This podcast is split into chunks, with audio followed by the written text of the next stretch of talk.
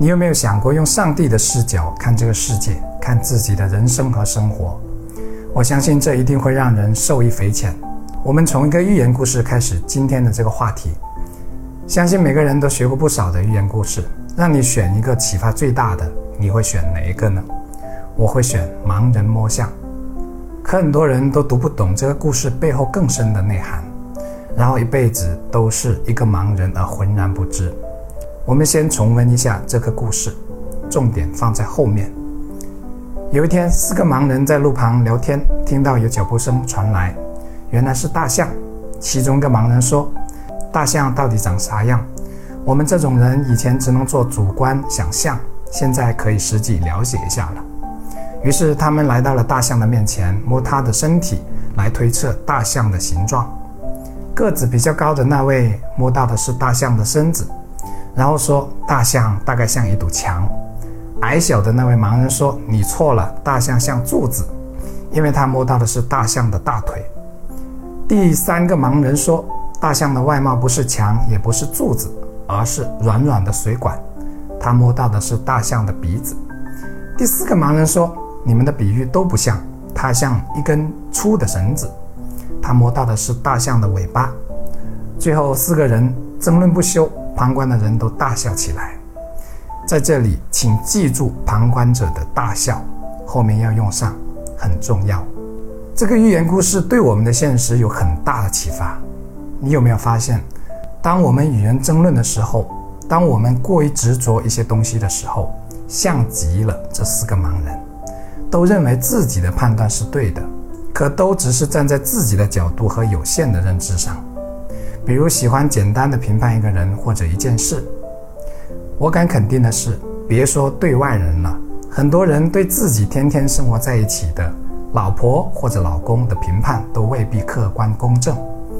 或许当你和你的老婆或者老公吵得不可开交的时候，你家墙壁上的那只苍蝇或者那条壁虎就是那个旁观者，他和盲人摸象故事里的旁观者一样，觉得这样的争吵多么可笑。当然，我们对自己的认知也如一位盲人。我们非常需要跳出自己的人生和生活，乃至跳出这个世界来看一切，从而换一个更大的视角去观察，你会变得和盲人故事里的那些旁观者一样清楚，像看一群小孩吵架，又或者像看一群蚂蚁在地上争辩。可就算我们是比盲人更清楚的旁观者。依然还有比我们更清楚的旁观者，而在这些更清楚的旁观者的眼里，我们又会成为盲人，成为一群小孩，成为一群蚂蚁。来，我们开始进行空间和时间的想象。你是否想过，整个人类世界、地球、太阳系、银河系，相对于宇宙，都只是大象的一根汗毛？仔细听好以下数据。光一秒钟可以走三十万公里，光绕地球一圈只需要零点一三秒，可光从银河系的一头走到另一头需要十万年，而整个宇宙有两万亿个类似银河系的星系，能想象得出来吗？所以，我们看似那么大的一个地球，在宇宙里又算什么呢？说是尘埃都说大了。整个人类知识体系相对于宇宙数据库来说，又渺小到何种程度呢？所以你那点认知又算得上什么呢？再从时间长度来看，宇宙大概一百三十多亿岁，地球大概四十五亿岁。类人猿首次在地球出现，大概在五千多万年以前。我们中国的历史只有五千年左右，而我们一个人的寿命不过百年，真的如白驹过隙。万里长城尽犹在，不见当年秦始皇。历史那些呼风唤雨的人，那些富可敌国的人，现在在哪里？百年之后，你又在哪里？那些让你整夜辗转反侧的纠结，那些让你愁白了头发的烦恼，又在哪里？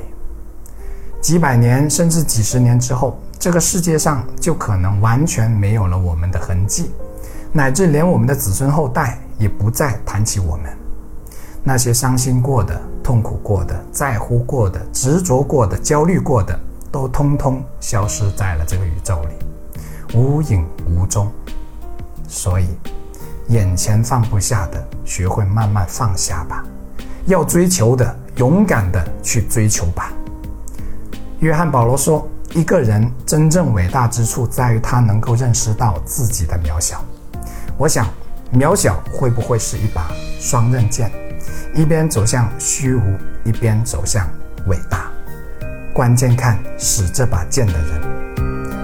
我是谢明宇，关注我，一起解惑人生。每周一、三、五晚八点更新，敬请期待。